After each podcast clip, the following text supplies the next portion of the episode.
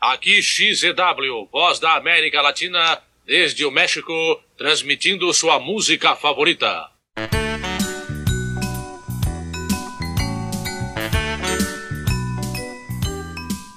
Um grandíssimo olá para todos os membros do Fórum Único Cheio Espírito e para você ouvinte que está nos ouvindo pelas nossas redes sociais. Começou 2019, com esse novo ano também estamos trazendo uma nova categoria dentro do nosso podcast. Essa é a primeira edição do Fushcast Entrevista. Como o próprio nome já diz, nesses programas iremos ter nomes e personalidades do meio CH participando de um bate-papo aqui com a gente. Mas antes de tudo, essa é a bancada do programa de hoje. Sempre comigo, Lucas de Brito, também contando com ele, o nosso moderador Helenaldo. Aí sim, hein, pessoal? Temporada 2019 do Footcast. É um prazer imenso estar aqui novamente e com essa convidada pra lá de especial. Muito obrigado, Helenaldo. Também temos ele, que já é figurinha carimbada no nosso Footcast, o nosso amigo Igor. Caros amigos do Fórum Único Xperito, muito obrigado por mais uma humilde presença minha, pô, e nesse Footcast 2019 tão especial. Agradecemos mais uma vez a presença, Igor. E temos ele, que já participou da nossa segunda edição também e está de volta. Luiz Paulo, Luiz Pancada. Oi, pessoal, muito obrigado pelo convite. Uma honra estar nesse podcast. Muito obrigado. Seja bem-vindo mais uma vez, Luiz, e marcando presença novamente depois de participar da primeira encarnação desse mesmo podcast em 2011. Ele, que sem a ajuda essa entrevista não seria possível. Eduardo Gouveia, o Valete Negro. É um prazerzão estar aqui de novo. Estamos recebendo aqui uma pessoa maravilhosa que vocês vão conhecer já já. É com você, Lucas. Valeu mais uma vez, Valete. E agora que rufem os tambores. Na verdade, nem tem mistério, porque você que está ouvindo já sabe quem é, por causa do título da edição. Mas mesmo assim, temos ela, uma pessoa que conhecemos há tantos anos, pois há muito tempo está dentro das nossas casas. Há 34 anos, ela é a voz da Dona Florinda, da Mamãe do Kiko e da Senhorita do 14. As três? A única voz de Florinda Messa no Brasil dentro das séries CH, retornando mais uma vez para completar o seu trabalho nos inéditos do Multishow nesse último ano de 2018. Com muita honra, recebemos no nosso Fushcast ela, Marta Volpiani. Eba! Aê! Meninos! Seja muito bem-vinda, Martinha. Olha, prazer imenso estar aqui com vocês. Lucas, obrigada, querido, todos vocês. E, e olha, eu tô aqui ouvindo vocês. Hum. Vocês são muito bons! vocês... Aê, que honra! Vocês- É verdade, vocês fazem um time legal, engraçado, muito gostoso de ouvir. E eu estava aqui pensando, ai, quero fazer parte disso aí também. E agora? Opa! As Opa! portas estão mega abertas para você, Martinha. Com certeza! Vai ser uma honra para todos nós. Imagina Ah. só a Marta Volpiani na nossa bancada fixa aqui, hein? Nossa, vou adorar. Mas olha, prazer imenso estar aqui com vocês. Obrigada, adorei o convite. E acho que esse nosso bate-papo vai ser muito legal. E eu tô aqui para isso. Vamos conversar sobre uma série de coisas. Tô aqui. Vamos lá, gente. Vamos lá, Martinha, a gente agradece mais uma vez a sua presença. Bom, você que está nos ouvindo pelas nossas redes sociais, não se esqueça de se cadastrar no nosso fórum. É só entrar aí em chavesechapolin.com.br, fazer o seu cadastro e começar a participar com a gente. Fórum Único Cheio Espírito, 17 anos com você. Traz um punhado de emoções que alegrando os corações nos faz sorrir. Dançando. Eu vou lhes dizer o que significa do meio. Diretório Nacional de Veteranos em Restaurantes. Ou também, Dona Neves, velha reumática. Tchê, tchê. Então vamos lá. Então vamos lá. Bom, para começar aqui a nossa conversa com a nossa querida Marta, acho que o melhor mesmo é começar desde o início, né? Então, do Marta, início, do início, a gente pode começar assim, ó. Lucas, tesouro, Ih, mamãe! vamos, Lucas. Ai, cara, que maravilha! vamos, Lucas. Não se misture com essa gentalha. Cara, que honra! Que honra! Que Dublagem exclusiva. Eu tô sonhando com isso ainda. É, eu gostaria, de, é, já que vamos pegar lá no início, eu gostaria de iniciar fazendo uma pergunta, que é o seguinte: há mais de 10 anos atrás, você gravou um vídeo pra gente, É. que foi para o Festival da Boa Vizinhança, gravaram você e o nosso saudoso Osmiro.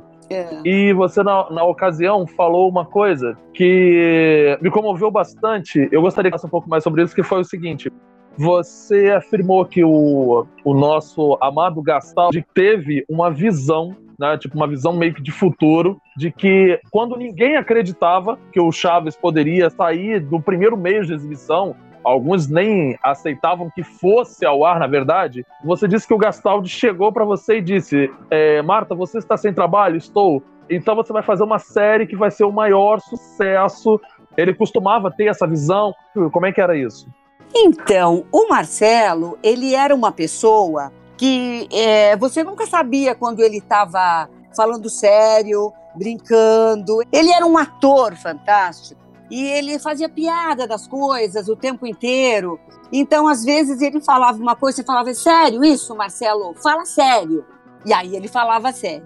E este dia, eu conhecia o Marcelo pouco, sabe? A gente tinha se visto algumas vezes, ele passava no estúdio, parava, assistia as, as novelas que a gente estava fazendo.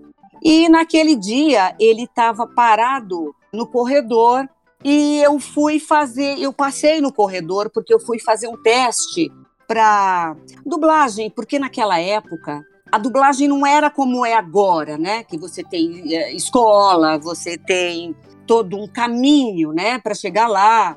Naquela época não, a dublagem não que estivesse praticamente começando, mas era um outro mundo, era uma outra coisa. Não tinha escola, né? Então era meio assim, será que eu sei fazer isso? Então eu fui lá falar com o Salatiel Lage na época e falei, Salatiel, a minha novela está acabando e eu, eu não quero ficar seis meses aí aguardando a outra. Então eu vim aqui porque eu sei que vocês dublam novelas mexicanas e tal, e eu quero fazer um teste aí. Aí eu fiz o teste e comecei a dublar a novela mexicana. E o Marcelo, de vez em quando, passava no corredor, parava, olhava. E acho que um mês depois, eu saí do estúdio e o Marcelo passou por mim e falou assim: Você tem futuro, viu? Falei, oh, obrigada. Vindo de você, eu acho que eu vou acreditar. Ele falou: tem futuro sim, tem que aprender muito, mas tem futuro. Aí ele disse assim: olha, chegou uma série nova e tem um personagem para você. Ela é muito mais velha que você, mas eu acho que você vai fazer legal. E eu falei: não quero nem saber o que, que é. Se você falou que você acha que eu vou fazer legal, eu faço. Ele falou: tá bom. Então vem aqui fazer um teste comigo amanhã. Aí eu fui, fiz o teste. Ele falou: tá, nós vamos só pesar um pouco a voz, que eu acho que você vai fazer legal. Aí saí, ele falou assim: escreve isso que eu estou dizendo para você agora. Esta vai ser a série de maior sucesso que o Brasil já teve. Aí eu falei: oba, oba, legal.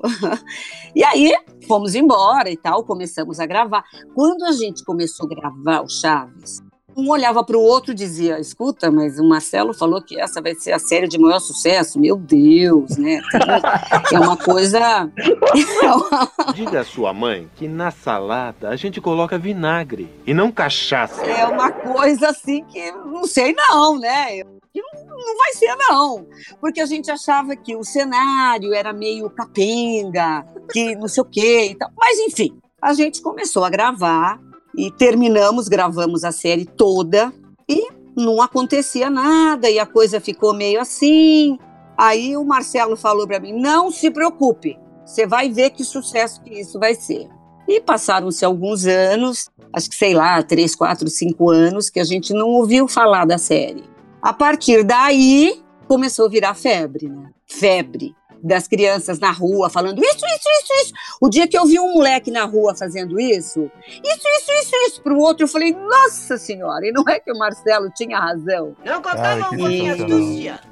E foi muito legal. E ele, eu sei lá se ele teve uma visão, uma, sei lá, uma intuição, né? Realmente foi a série de maior sucesso que, né, que a gente teve até hoje e continua sendo, né? Continua sendo. Então a história é essa. E eu sempre falei, né, depois para ele alguns anos, nossa, Marcelo, você é vidente. Falava, não sei, mas nós vamos fazer outras. E, né, desgraçadamente a gente não conseguiu porque o Marcelo morreu em seguida e, e, e foi uma perda imensa. Mas é isso. Nossa, eu vi o início, assim, da dublagem maga, ela nascendo ali. Marta, essa história do corredor e tudo, você lembra mais ou menos que época que foi? Foi no ano de 1983, não foi? Foi, eu não sei exatamente o ano, mas foi por volta de 83, 84, por aí. Eu sei que no final de 84 a gente já tinha terminado de gravar a série toda, que não eram nem tantos capítulos. Aliás, eu não me lembro exatamente quantos capítulos eram, mas a gente fez tudo em um, um ano, um ano e pouco a gente terminou tudo.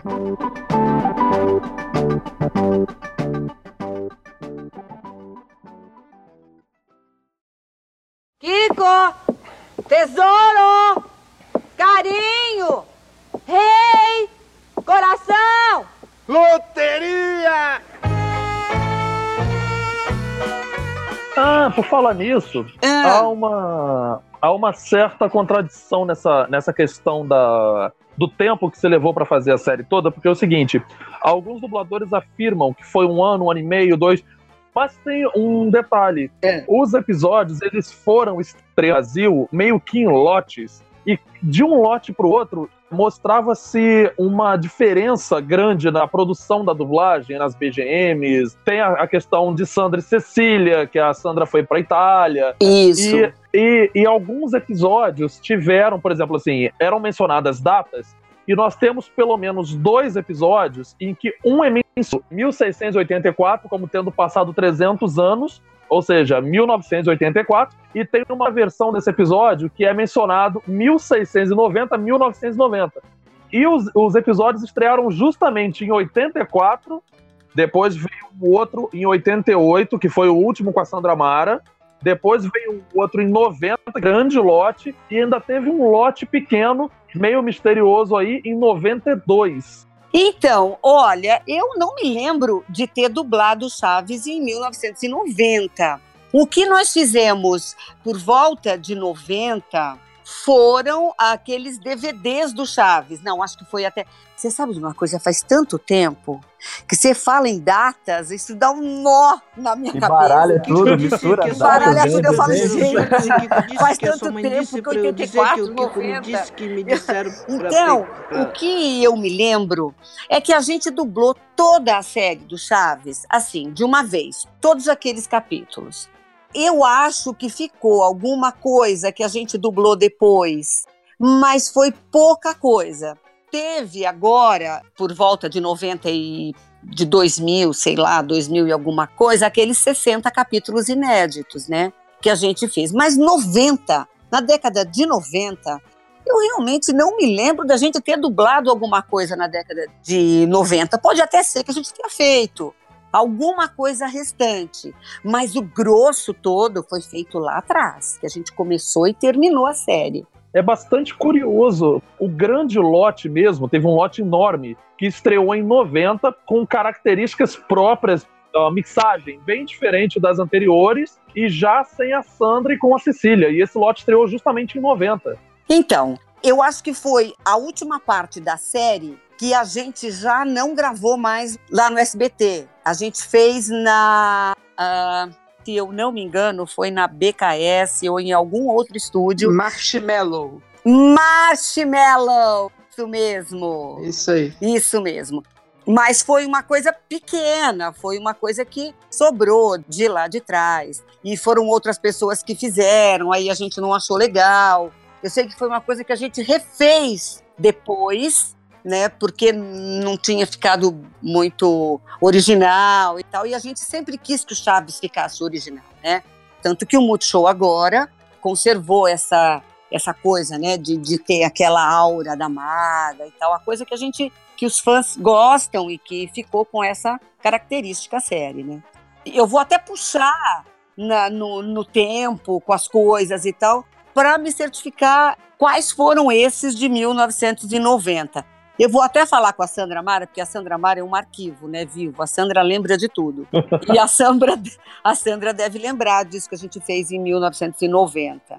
A, que- a questão é, esse lote da Marshmallow, né, realmente é um lote pequeno, foram bem poucas coisas, ele tem umas características bem diferentes mesmo. Isso. Eu, particularmente, não gosto desse lote, eu acho que a voz do Gastaldo estava diferente, É. é, as BGMs foram todas trocadas, mas esse lote, ele, segundo ah, os- alguns levantamentos que a gente conseguiu, você pode até confirmar com a Sandra, seria interessante, esse lote teria sido feito em 92, teria sido o último. O que que acontece? O- os lotes que a gente tem são o seguinte, quando a série chegou, o lote de 84, que foi o primeirão, ele trouxe uma determinada quantidade de episódios. Depois veio um lote que estreou em 88, que foi o último feito pela Sandra Mara. Uhum. Um blocão enorme, que foi feito em 90. E depois veio esse de 92, com é, as características totalmente diferenciadas tal. Mas o blocão mesmo, 90, com as características da Maga ainda. Sim, sim, com certeza. E com a Cecília no lugar da, da Sandra, foi o primeiro. Exatamente, exatamente isso. O Mário Lúcio falou um negócio interessante sobre isso, que ele que dirigia na Marshmallow. Isso, Né? exatamente. Ele falou que, vai, que foi dublado em 89 e 90 esses episódios. Isso. Olha, tem umas coisas que a gente não pode. Aliás, hoje em dia a gente, a gente tem que tomar cuidado com tudo que fala, porque a gente é processado, né? Você fala alguma coisa, todo mundo já processa a gente. Ah, é? Por Então qualquer eu coisinha, né, Mar? qualquer coisinha, coisa irritante, chata isso, né? Porque às vezes você, você se policia, você fala, nossa, eu preciso ver né, como é que eu vou dizer isso. Agora, realmente, eu não sei quem não pagou. Eu só sei que eu não recebi. Ixi. Polêmica! Eita! Eu só sei que eu não recebi. Quer dizer, recebi, assim, uma parte até o final. Os últimos dois meses, né? Vamos fazer, vamos terminar, vamos terminar, vamos terminar. Eu não recebi. Quem me pagava era o Mário Lúcio, né? Então, eu não recebi do Mário Lúcio. Agora, se ele não recebeu do outro, realmente não sei. Mas, enfim, eu fiquei muito chateada na época. Eu tinha um outro acerto paralelo lá com o SBT e tal. Então, mas isso eh, me deixou muito brava. E aí eu pensei, vou, o que, que eu vou fazer? Vou entrar na justiça para receber? Vou nada. Porque a justiça desse país vai demorar 10 anos, vai me dar mais dor de cabeça do que o que eu tenho para receber.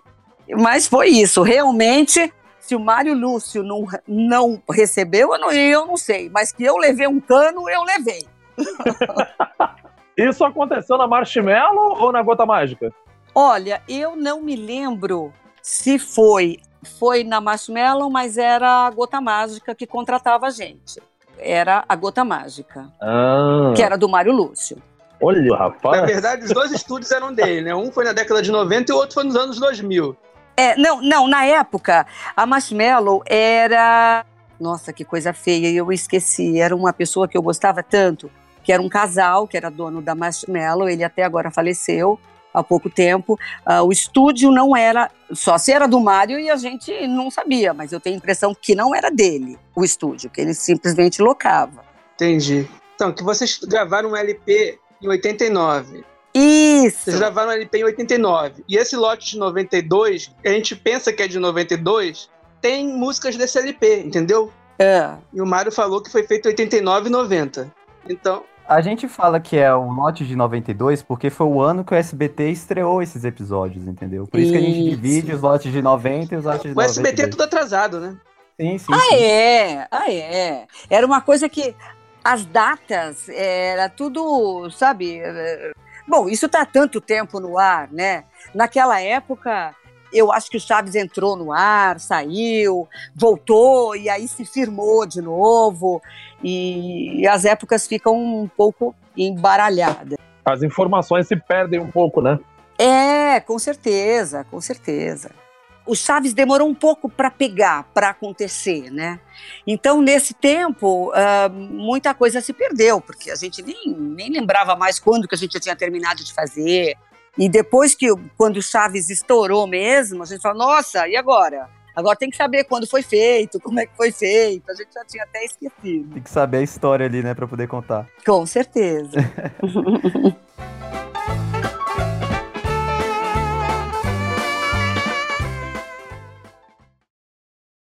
Bem, dizia eu Mas que não é. fique falando mentiras, hein? Helenaldo, Igor, perguntas também, vamos lá. Ah, sim, eu tenho. Eu gostaria que ela me explicasse um pouco também como eram os trabalhos dela como atriz.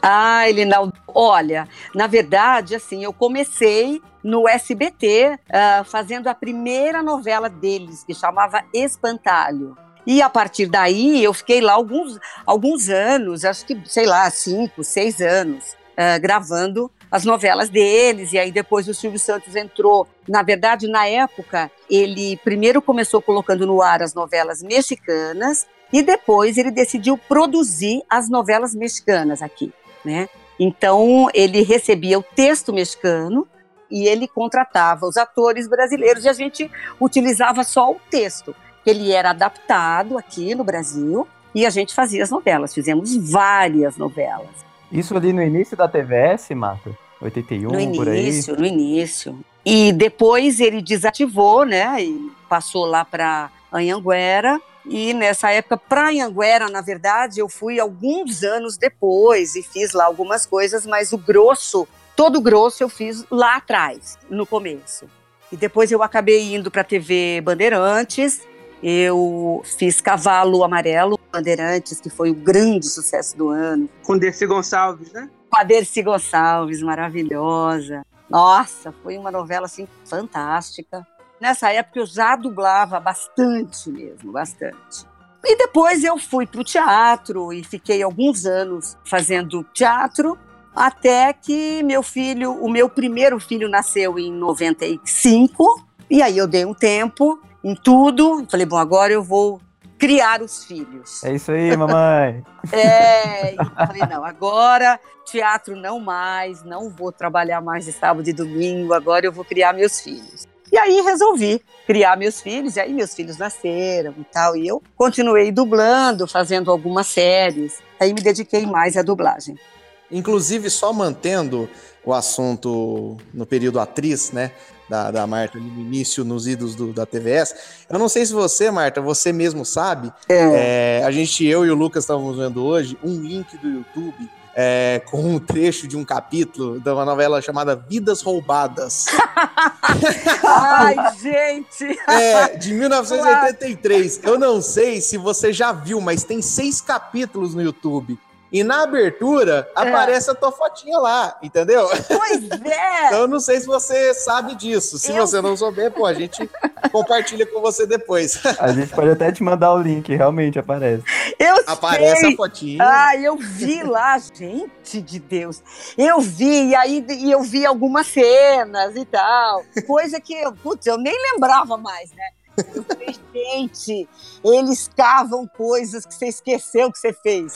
Naquela novela. E eu me lembrava do nome da novela e tal, fazia bastante tempo. Foi uma novela bacana. Legal. E, e- e eu vi sim, eu achei legal. Sabe o que, que é bacana isso? Porque a gente não tem mais né, nada disso, nada, nenhum material, nada. E quando a gente vê isso, você salva, né? Em algum lugar. E eu me lembro que o meu filho, o dia que eu vi isso, eu falei: vem cá, vem cá ver o negócio que eu fiz, né? Aí ele veio, olhou e falou assim: Nossa, mãe, gosto mais de você agora.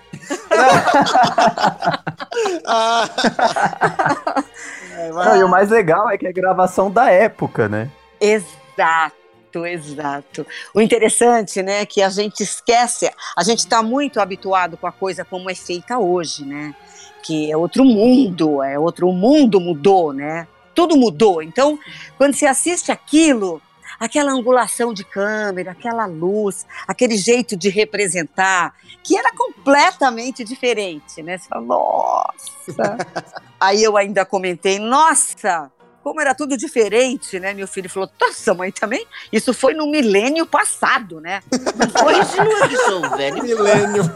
No milênio, e foi mesmo, né? Realmente. Foi no milênio e no século passado. Ai, maravilhoso.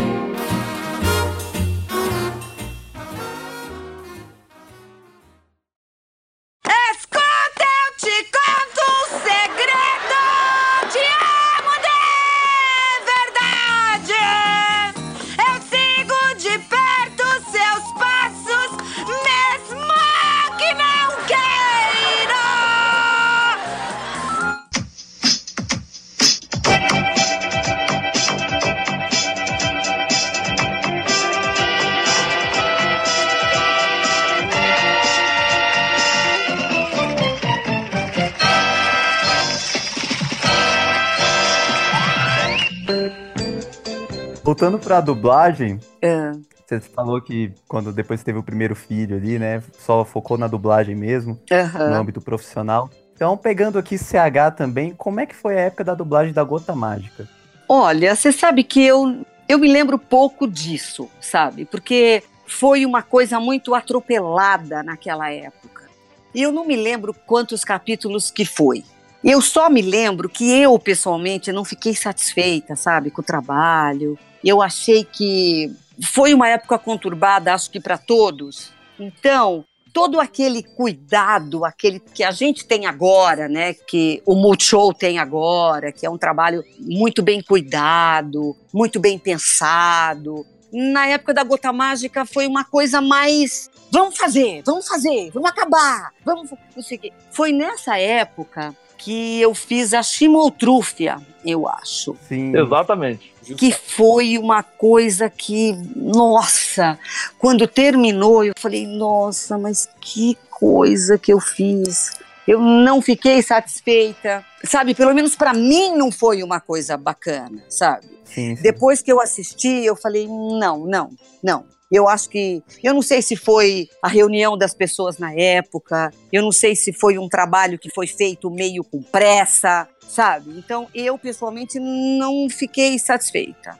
Infelizmente, naquela época ali, a própria morte do Gastaldi estava muito recente, né? Não tinha o toque dele ali e tudo. Não, não tinha, não tinha. E por mais que, né, que as pessoas quisessem se aproximar do personagem do Gastaldi, é diferente agora, sabe? Que o Daniel, nossa, hou- houve, sabe, mil testes para encontrar uma pessoa com a voz dele, do Marcelo, né, que, que fizesse igual o Marcelo. E o Daniel Miller faz isso brilhantemente sabe, brilhantemente. E eu falei para ele, nossa, Daniel, eu passo até mal, sabe, quando eu ouço a voz, porque para mim é a voz do Marcelo, né? É uma coisa, uma coisa brilhante. O trabalho dele hoje é simplesmente brilhante. Mas foi um trabalho né, pesquisado, cuidado, e testes com um monte de gente até chegar nele. Na época, e eu, na verdade, não cheguei a acompanhar. Mas assistindo hoje, você percebe que não, não, não teve todo esse tempo para se cuidar da série. Não é nem que as pessoas não tiveram cuidado, não. As pessoas tiveram. Eu acho que não houve o tempo adequado para que isso fosse planejado e executado. Foi uma coisa bem apressada e o próprio SBT ele acabou ferrando um pouco as exibições do programa Chespirito, porque ele veio como clube do Chaves, o Chaves já não era mais o principal personagem de Chespirito na época, ele já estava velho. Isso. Então o SBT focou no Chaves e acabou manchando a imagem do programa para o público naquela época. Tanto é que a gente só Uhum. veio conhecer mesmo o trabalho da Gota Mágica quando a TLN exibiu a série, a série completa, no caso, quase todos os episódios dublados pela Gota Mágica em 2010. Aham. Então, assim, já junta tudo isso, infelizmente, né? Exatamente, exatamente. E eu acho também, assim, é uma coisa. A época da maga, eu não sei o que, que aconteceu, mas querendo ou não, houve uma aura toda, né, em, volta daquilo, né? Eu não sei se foi a mão do Marcelo, se foi ah, o trabalho do Marcelo. O Marcelo era um cara perfeccionista, sabe? Então, como ele que dirigia a série, é, às vezes o Osmiro dirigia, às vezes o, o Nelson. Potiguara, Nelson. é, o Nelson dirigia, mas a mão do Marcelo sempre estava atrás, né? Então o Marcelo era perfeccionista. Ele ia assistir, ele tinha uma concepção de cada personagem daquele. Era uma época em que a dublagem não era tão bem cuidada, não tinha todo esse esse trabalho com a dublagem, mas o Marcelo tinha, sabe? O Marcelo tinha. Ele ia no estúdio, ele voltava uma coisa, ele chamava a gente de volta e dizia: Olha, aquilo não ficou legal. E às vezes era uma fala, às vezes era uma coisa pequenininha. E ele dizia: Olha, eu assisti, mas aquilo não está legal, aquilo nós vamos refazer. E aí você ia, às vezes a gente nem entendia, falava: Não, mas no bolo passa, né? Tem essa coisa de que no bolo passa. Não, com o Marcelo no bolo não passava. O bolo tem que estar perfeito, né? É, é, tinha que ir perfeito. Então eu acho que teve todo tudo isso que contribuiu, né, para que ficasse essa essa aura mesmo que ficou até hoje em torno da, da, da série que foi feita na Maga. É maravilhoso para todos nós, assim, escutar essas histórias você contando, porque a gente já considera a dublagem da Maga, eu acho que uma das melhores dublagens, se não for a É. melhor dublagem já feita no Brasil. Assim, É. Vocês realmente se propuseram a fazer a versão brasileira de- das séries de Shakespeare, tanto de Chaves quanto de Chapolin. É, Então, exatamente. Escutar isso tudo é maravilhoso. Mas você sabe, eu acho que teve uma outra coisa que eu acho que contribuiu muito. Todos nós, exceto, sei lá, três, quatro, todos nós estávamos começando a carreira, né? Então, a gente fazia teatro, a gente fazia televisão e a gente estava naquela coisa de crescer como ator, né? A gente tinha terminado de fazer escola e a gente tinha aquela, aquela gana de fazer um trabalho de ator. E a gente tinha o Marcelo, que era um ator maravilhoso, né? Então, não era simplesmente um- uma coisa para encaixar a voz. Ah, vamos fazer dublagem e você encaixa a voz. Não. Era um trabalho de ator que a gente fazia mesmo.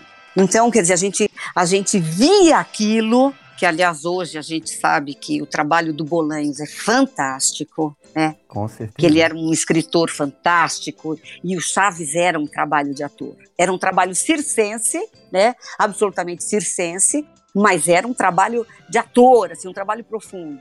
E o Marcelo entrou naquilo e ele exigiu da gente um trabalho de ator, né? Não era simplesmente a dublagem. Tanto que todos nós que saímos de lá, do Chaves, depois do Chaves, a gente saiu com uma experiência fantástica, né? E a gente saiu sabendo que a dublagem não é só você colocar a voz, né? Porque no Chaves a gente aprendeu que não é só colocar a voz, é você colocar a voz, a interpretação, a intenção, a emoção, tudo junto, né? Que aí o resultado fica outra coisa.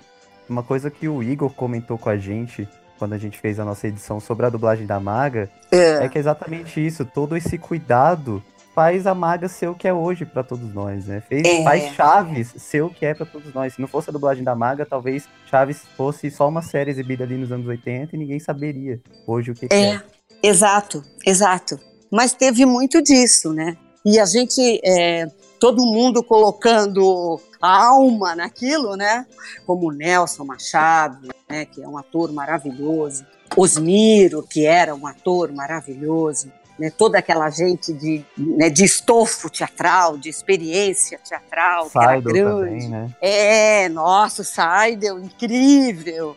E o Marcelo, ele foi garimpando as pessoas, né? Ele foi garimpando. Tanto que é, é incrível, né? Mas o Seidel era a cara do seu Madruga. Sim. Seidel, é, que, que, aliás, o Seidel é a cara dele até hoje. A gente fica impressionado. Né? Se fosse ter um musical do Chaves, alguma coisa, uma peça, teria que ser o Seidel porque ninguém mais se parecia tanto com ele, né? Sim, é No verdade. evento que teve com o próprio Carlos Villagrán aqui, né? No evento que teve com o próprio Carlos Villagrán, o Sairo É. participou, ele fez o seu Madruga mesmo, ficou caracterizado como seu Madruga e ficou muito semelhante mesmo. Sim, sim. E, e eu acho que o Marcelo, ele andou pesquisando as pessoas antes de escalar, sabe? Acho que esse cara parece com ele, esse parece com aquele. E, enfim, foi um, foi um momento muito abençoado esse mesmo.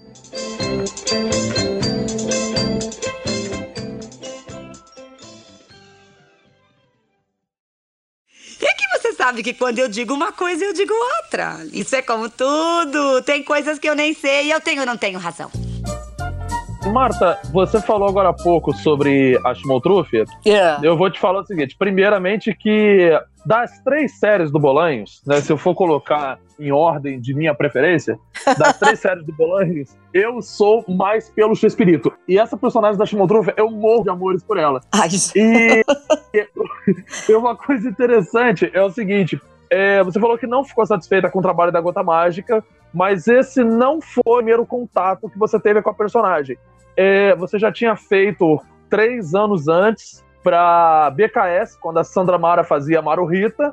Isso. E eu gostaria de saber se, pelo menos desse primeiro contato que você teve com a personagem, se você ficou satisfeita com o trabalho que você fez na BKS e como foi voltar a com Chaves, que o último trabalho tinha sido lá no finalzinho, talvez do, do início de 90. Aham. Vocês voltaram a trabalhar com as séries do Bolanhos. Não era pro SBT, né? era para a antiga parceria CNT Gazeta. Se você ficou satisfeita com esse trabalho e como foi trabalhar com o programa X Espírito na BKS. Olha, a gente sempre, na verdade, eu sinto assim, a gente sempre volta a trabalhar, né, na série. O Chaves é uma coisa que volta na vida da gente, né? Voltou lá naquela época, voltou agora. E eu falei, gente, será que ele volta daqui a pouco também? Daqui Se parar pra pensar. Eu falei, gente, eu preciso conservar. Eu não sei que jeito. Eu preciso começar a fazer um trabalho de voz, porque se voltar daqui uns anos, não sei. Aí, Parar pra pensar, Pelo nas últimas três de décadas Deus. voltou toda hora. Foi anos 80, Maga, anos 90, BKS, Gota Mágica, Pois anos é. 2000, Pois os é. DVDs. os DVDs, a, agora, Desenho animado. Desenho, Desenho animado, animado, é mesmo. Então, tanta coisa. A gente Eu vai falar que- deles ainda. Eu falei outro dia que a Florinda, legal e tal, mas a Pops já tá ficando complicado. já tá ficando difícil pra fazer a Pops. Imagina pro Nelson fazer o Kiko, né? Pois é, mas o Nelson é danado, viu? O Nelson é brilhante, danado. Ele é brilhante. Nelson é demais, cara. Dá uma encostada e vai que vai, e você vê o Kiko ali, é impressionante. Então, eu- olha, você sabe, na verdade, assim, quando você fala né, que eu não fiquei satisfeita na época, é que em toda aquela leva de capítulos, a Chimoltrúfia era a que mais entrava, né? E eu não me lembro exatamente quantos foram, mas a Chimoltrúfia ficou muito marcado para mim, porque eu não tive tempo de, sabe, de, de fazer três, quatro versões. De evoluir dentro da personagem, né? É. Com a Dona Florinda, por exemplo, que você dublou. Exatamente, exatamente. Quer dizer, dublagem hoje em dia, e já há anos, você não tem mesmo tempo né, de falar, ah, vou fazer assim assado. Não, você entra no estúdio e faz.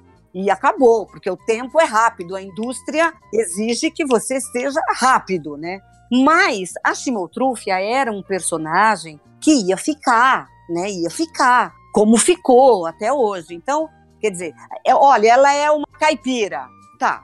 Mas é uma caipira? Que jeito? Então, eu comecei fazendo um, com um sotaque que depois eu falei, não tá legal, eu acho que não vai convencer, deixa eu mudar. E aí mudei um pouco, mas eu não me senti à vontade para fazer. Olha, Edu, quando você fala, né, que ela é a personagem que você mais gosta, eu fico até feliz com isso, porque dentro de mim, eu sempre achei que eu fiquei devendo para ela, sabe?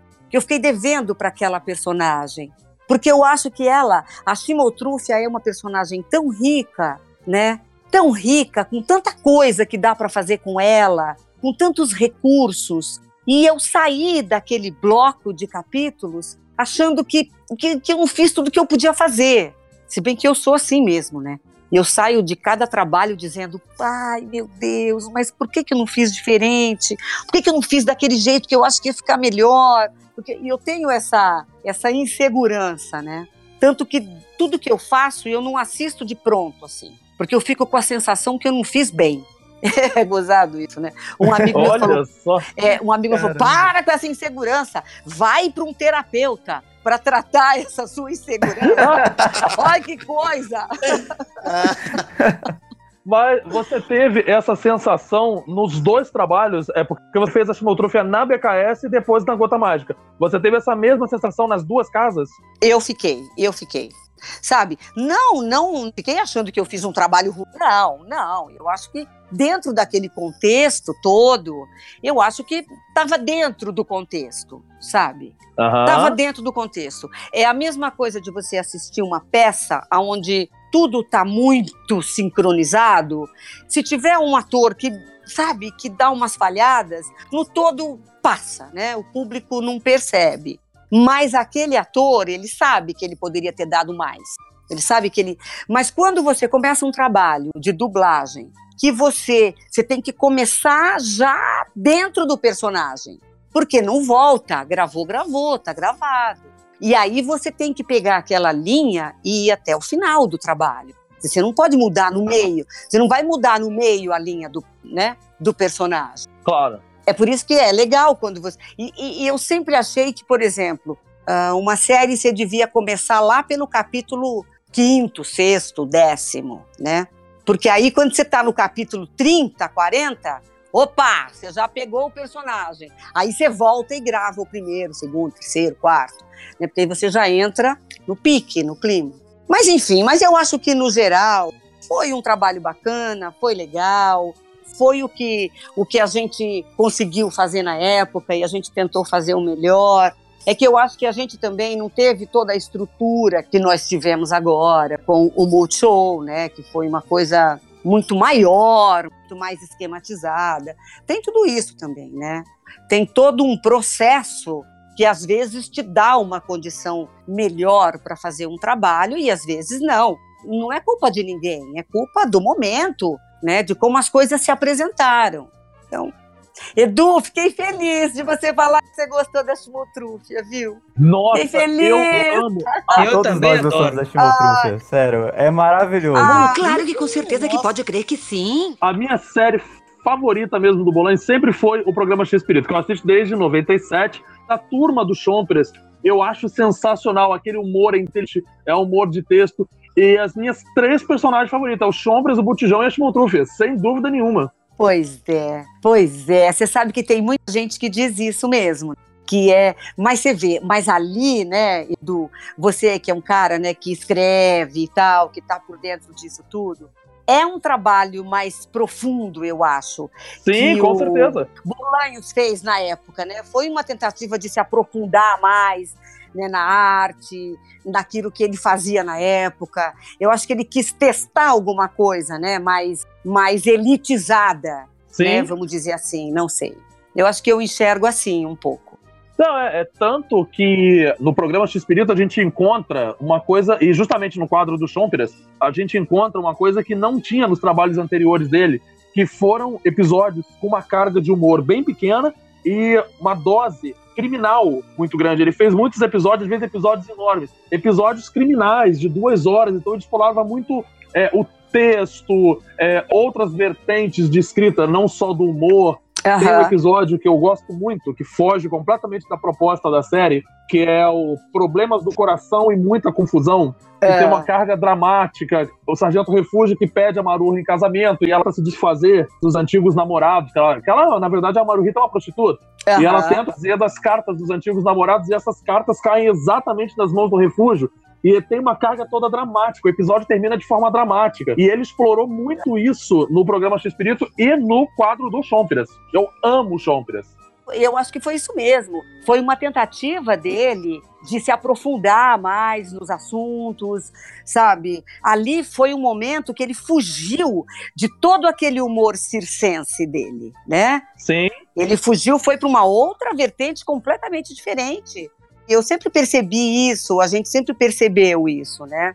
E eu acho que, claro, ele, ele focou mais no circo, né, naquilo que ele achava que ia ser consumido, né, como é até hoje, né, mas teve esse lado dele, que é o lado né, de dramaturgo mais profundo dele, Sim. né, que ele queria colocar, ele queria colocar coisas que ele não poderia colocar no Chaves, né, que ele não poderia colocar no Chapolin, por exemplo.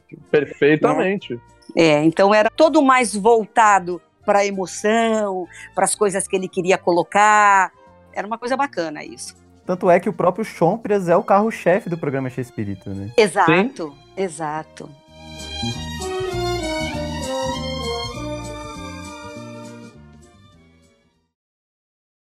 Oh, e agora quem poderá me defender?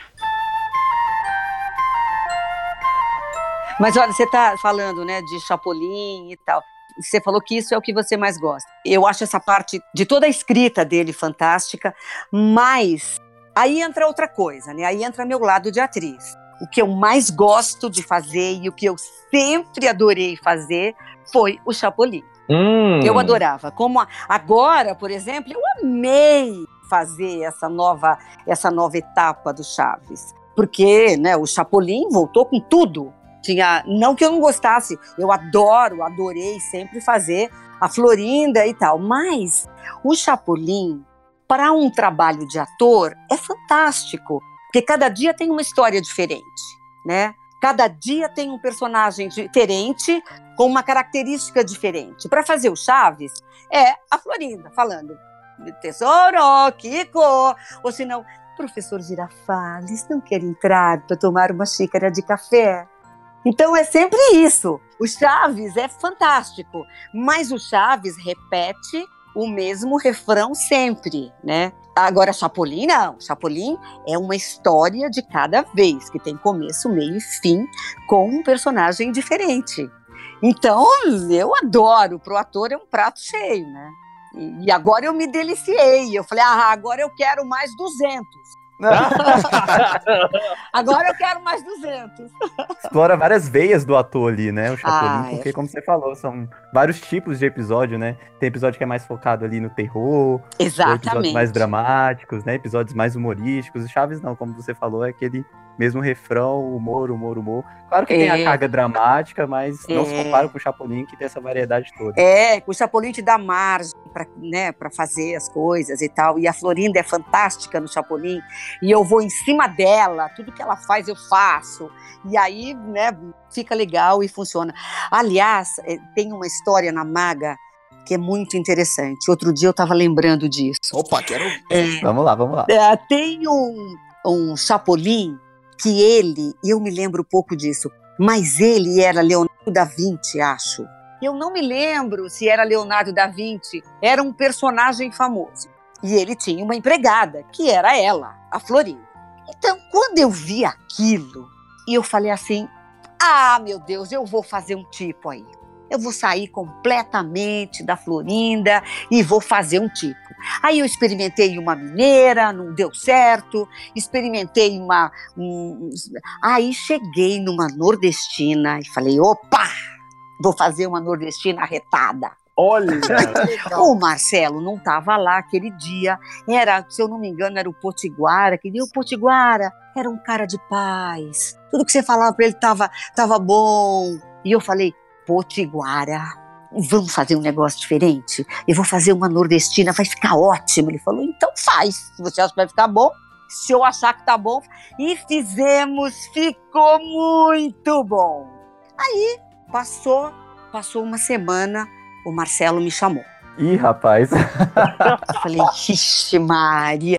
Cheguei lá, a menina já falou, Marcelo quer falar com você. Eu falei, nossa senhora, o que será que eu fiz de errado? Entrei lá, Marcelo estava de cabeça baixa. Eu falei, o que aconteceu, Marcelo? O que, que foi que eu fiz de errado? Ele falou, não, de errado você não fez nada. Você, aliás, tá muito bom. Mas o que, que deu na sua cabeça de fazer uma nordestina lá no episódio do Chapolin Colorado? Eu falei, ah, Marcelo, poxa vida, eu achei que ia ficar legal. Ele falou, não, o Silvio Santos assistiu e mandou, nós temos que refazer tudo. Ai! Aí ele falou, não sou eu que estou falando para refazer, é o Silvio, que ele assistiu. É o patrão, dono do É o baú. Ele falou que tá muito bom o que você fez, mas ele não quer que você use sotaque nordestino. Tá bom, então vamos fazer de novo. E era. É por isso que esse episódio tem duas dublagens, então, né? Eu acho que eles Ah! apagaram. Eu acho que eles apagaram o que a gente fez. Não, não, tem foi? duas. Tem duas. Uma você tá de nordestino e a outra não. Passa as duas. Ah, Então tá ficou. explicado! Então ficou. Exatamente. Esse episódio tem duas dublagens. Uh, pois por que não disse antes? Eu tenho um primo que pinta 8 metros quadrados em uma hora. E fica parecido, parecido. Cara, história incrível, cara. Resolvemos um dos grandes mistérios. Resolvemos aqui. Olha, e eu não sei por que é que ficou, porque o Marcelo ficou muito bravo comigo. Ele falou: "Olha, quando você, quando você cismar de mudar alguma coisa, você me avisa. Você fala: "Marcelo, eu vou mudar aquela coisa, eu te falo se pode ou não". Eu Falei: "Então tá. A partir de agora, eu te falo tudo". E eu enchia ele com essa história porque cada coisinha que eu ia mudar, às vezes ele não estava no estúdio, eu, eu ia lá e falava: Marcelo, eu vou mudar uma coisinha pequena, vem aqui me falar se eu posso mudar ou não. Outra vez o sabugo de milho. Muito bom, cara, muito bom. Ô, Marta, como é que era o Potiguara? Uma curiosidade, uma curiosidade minha, assim. É, a gente sabe tão pouco dele. Olha, você sabe que a gente também sabia pouco dele.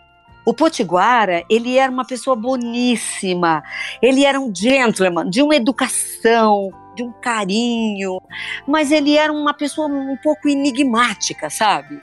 Por exemplo, eu, eu, eu nunca soube nada da vida dele, se bem que a gente passou pouco tempo juntos. Ele começou dublando o Girafales, que ele fazia brilhantemente, e ele dirigia também a série sei exatamente quanto tempo que ele ficou, mas ele ficou pouco tempo e faleceu. E quando ele faleceu, a gente não sabia nada dele, a gente não sabia nem a... eu, eu, pelo menos eu, né? Eu, não sei se uma, se mais alguém da série era mais próximo dele e tal, mas eu não sabia nada, assim. Nós éramos ali colegas de trabalho, né, do dia a dia, mas nós não, nós não éramos amigos, sabe, amigos porque talvez porque ele tenha, né, nós ficamos pouco tempo juntos, ele faleceu e a partir daí o Osmiro assumiu a série e nós nos tornamos muito amigos todos, né? Convivemos bastante tempo. E com o Potiguara não, a convivência foi muito pequena. Então, e eu nunca soube se o Potiguara era casado ou não, se ele tinha filhos, se ele tinha, eu nunca soube. Depois que ele morreu, uh, eu falei, nossa, como a gente sabia pouco dele. Né? E foi assim, mas era uma pessoa boníssima, era um cara talentosíssimo, bacana mesmo. É, que eu encontrei uma foto, uma foto do Potiguara, uma foto do Potiguara recentemente, num álbum de fotos. É. Até o Nelson reconheceu quem era o Potiguara na foto, porque a gente não sabia nem quem era na foto. Foi interessante isso. Olha, pois é, eu gostaria até de ver essa foto. Porque você sabe, e eu, se você falar, você lembra do exatamente do rosto do Potiguara? Eu vou dizer não. Não. É, e eu me lembro. O, o Nelson lembrou, né? Porque o Nelson traduzia com ele, né? Eu acho que foi mais fácil pro Nelson. O Nelson deve ter convivido mais com ele, né? É. Imagino, porque eles traduziram. Claro, ele viveu mais perto do Nelson, trabalharam juntos e tudo. Era diferente da gente que entrava no estúdio, dublava e saía. E, né, e a gente não passava o dia ali. Então, o Nelson, com certeza, né, sabe mais coisas dele e tal. Depois eu te mando a foto. Ah, eu quero, eu quero.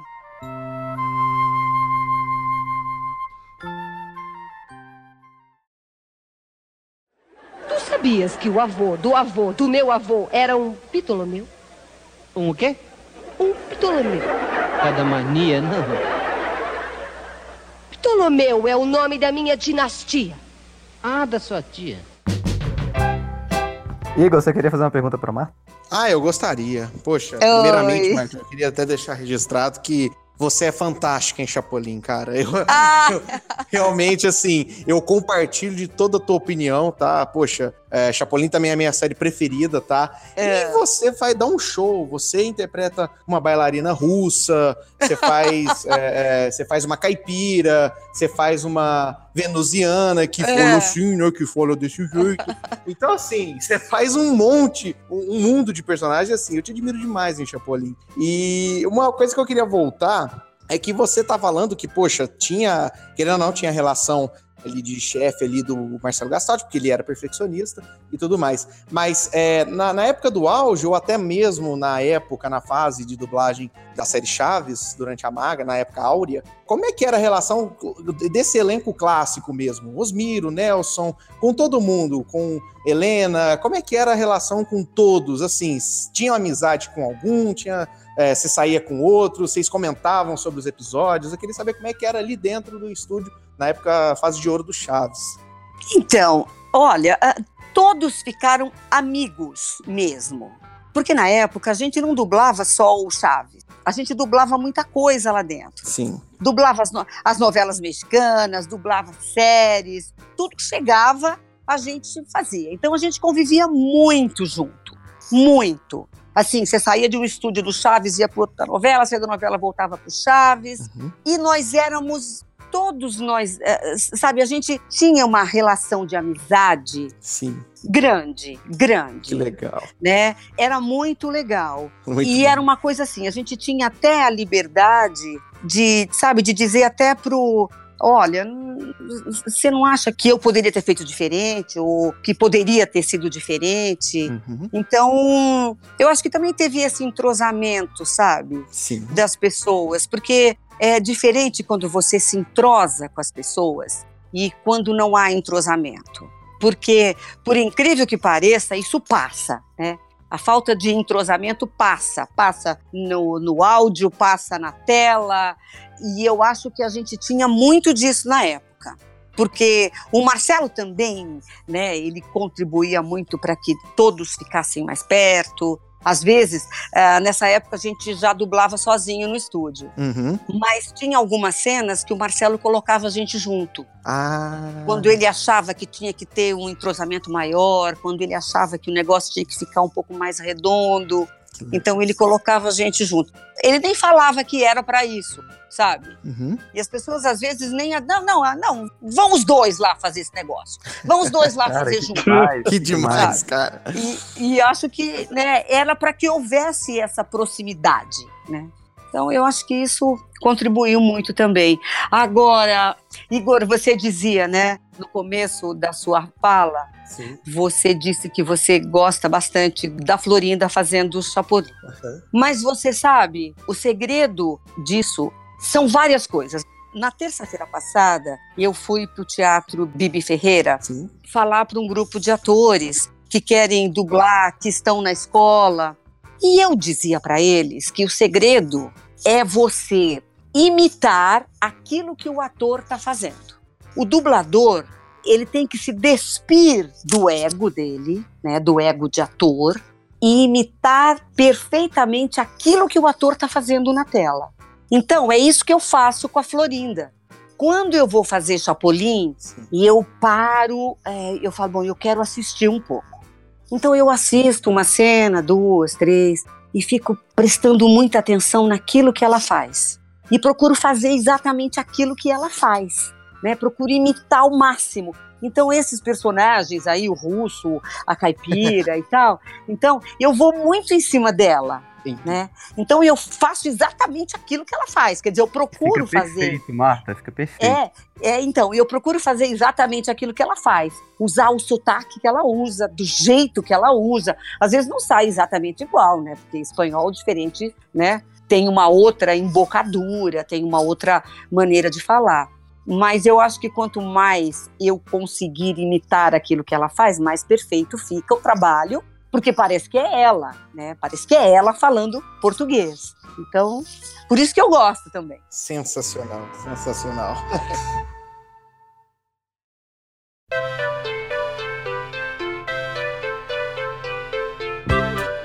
Está terminando aqui a primeira parte do Fushcast Entrevista com a nossa queridíssima Marta Volpiani.